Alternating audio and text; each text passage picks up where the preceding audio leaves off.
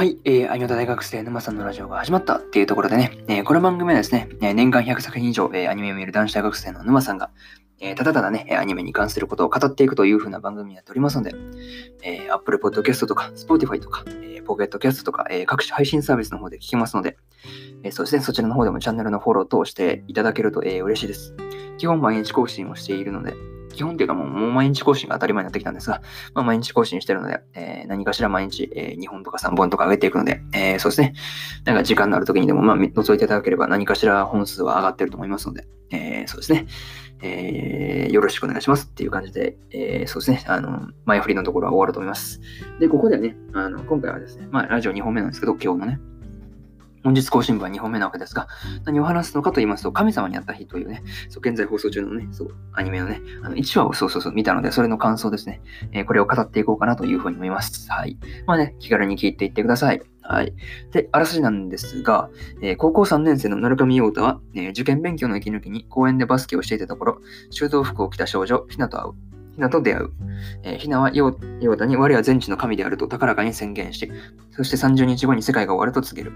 ヨータはひなを信用していなかったが、ひなが起こす奇跡を次々と目の当たりにすることになる。というね、えー、公式サイトからの、そうですね、引用になります。はい。ここからね、えー、順次、そう、感想1、2、3と言って、でも最後にっていう、まあ、パートの、まあ、くくりになるんですが、まあ、順次聞いていただければなというふうに思います。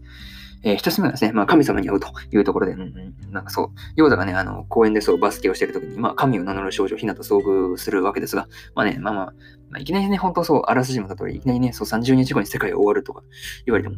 うん、まあね、そう、ヨーダもね、その親友のね、そう、こうもね、そうそう、信じようとしなかったんですけど、まあ、そりゃそうだって話でね、信じる方が逆にそうそうそう、どうかしてるなっていうのは、まあ、逆に思ったりするんですけどね。まあまあまあ、それを置いといて、まあそう、痛い子扱いされてるのにね、ちょっとそう、いや、痛い子扱い、まあ確かにね、ちょっとね、まあ、痛々しいところは確かにあるかもしれないけどね、そう、それはちょっと笑ってしまったんですが、まあでもなんかリアルだとね、ほんと交番に行こうかとか、なんかそういう対応になるだろうなっていうのをちょっと思ったりはしました。はい。まあ、これが一つ目の、まあ、神様に会うというところで、まあこれがね、そう物語の始まりっていうところなんですけど、なかなかそう、ですね、面白いよね。そう。いや、序盤からそう、笑えるネタが多くて、本当面白かったんですよね。まあちょっとそれは、そうするとちょっと話が長くなるんで、そうですね。最後にっていうところでちょっとまとめようかなと思います。はい。えー、二つ目がですね、まあ幼稚と図書館っていうところで、まあ、ヨータはね、その、まあ、少女ひなとともにですね、まあそうそうそう、あの、幼馴染のイザンナミさんがね、そう待ってる、まあ図書館へと向かうことになったわけですが、まあね、途中でそう、あの、雨が降ることとかね、そう渋滞でバスが止まるから歩いていった方が早いとか、うん、次々とそう的中させるんですよね。まあまあ、そんなこんなでね、なんかマジで当たってんじゃんみたいな、そうそうそうことを思いながらね、そうやってると、まあ図書館にまあ着いたわけですが、まあね、そこでヨータがね、まあ幼馴染のイザノミさんにね、ただのお友達だというふうなことをね、まあ神に誓ってというふうにね、そう言われてしまってですね。まあ、うん、まあショックでね、わーっと騒いでたら、まあ図書館からね、うん、図書館ね、そう静かにしてやんといかんのでね、掘り出されるという ことになったわけですが、まあまあまあ、にしてもそう、イザナミさんがね、ひなを見ても、まあ、なんて言うんだろう、全く動じる様子なかったというね。大体そう、神だって言ってもね、あの、まあ、嘘つけと信じないか。もうあれですよね。え、神？みたいな感じです驚くかな。まあ似た、2パターンであるのに、まあどちらも、どちらでもないというね。うん、予想の斜め上を行くそう反応するという、なかなかそうそうそう。あ、そういう反応する感じかっていうのを思ったりはしましたね。まあ、これが2つ目の、まあ、幼稚と図書館、幼稚と図書館っていうところなんですが、そうですね。まあ、3つ目がそう、ラーメンと競馬と野球とってとこなんですよね。まあ、最後になんか盛り合わせた感じがすごいんですけど、そう、ラーメン屋でのと、そう、神妙にね、ちょっと薬とね 顔の横に神妙って出すとなかなかそう面白いなっていうのはそう、ね、笑っちゃったんですけど、そうね、あの、競馬のね、予想じゃんじゃん当たってたよね。あの、まあ、最初はね、あの、1位とかだけ当たってたんですけど、そうそうそうそう。あの、着順をね、そう、順番にあの、漏らすことなく当てるとこはね、なかなかそう面白かったけど、それはまあ、天使もね、あの、悪用しようとするわなっていう感じでしたけどね。はい。まあ、そこからね、あの、唐突なね、あの展開として野球もなかなかそう、普通になんか、あのなんか、ボール全部見逃しててアウトやんみたいな、そうそうそうそうそう。大爆笑してしまってね、そうそうそうそうそう。いや、普通にそれ、な、うん、5つ目とか来ねえよっていうね、そうそうそうそう。いや、それあかんやつじゃん、みたいな。そう、全部見逃して終わっちゃったっていう、なかなかそう、見せ場もクソもない、そう、終わり方をしてしまったというね。そう、ちょっとね、ヨータがそちょっと不憫な感じでしたけどね。はい。まあ、えー、これが、えー、3つ目ですね。そう、なんか盛り合わせた感じで申し訳ないんですけど。で、まあ、最後になるんですが、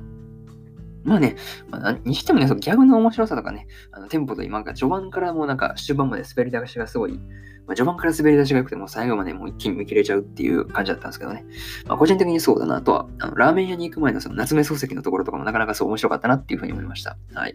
あとそうだね、あの、ヨータがね、まあ実質ね、1話だけで、まあ、イザナミさんに2回振られてるというね、ちょっとこれはそう笑笑えないですよね。そうそうそうそう。図書館で、まあ、実質ね、あの、ただのお友達って言って、ぐさっと言ってね。でさ、後半はちゃんとね、付き合ってくださいって言って、バサッと切られるという風なね、まあ、実質これ2回振られてるっていうようなもんですよね。そうそうそうそう。まあそうだね。あとラストでね、なんか、あっさりとそう、ひなを家に泊めることが、まあ、決定してたんだけどね。なんかそう、決定したその理由というか、なんか何があって、そう、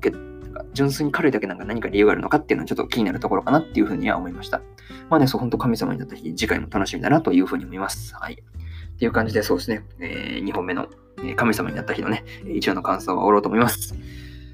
ですね、これのね、その今日のね、あの1本目では岩かけるのね、あのー、2話の感想は語ってるので、えー、そちらもね、あの興味がある方は、えー、よかったら、え、聞いてみてください。はい。っ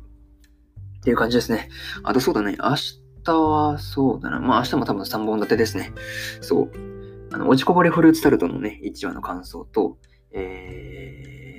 あ、そうだ、足立と島村だ。足立と島村の、えー、1話の感想と、えー、そう、神様になった日の2話の感想ですね。えー、これをそう3つ語っていくので、えー、ちょっと時間的にそうやばいかもしれないんですが、うん、まあやっていこうかなと思っておりますので、えー、よろしくお願いします。はい。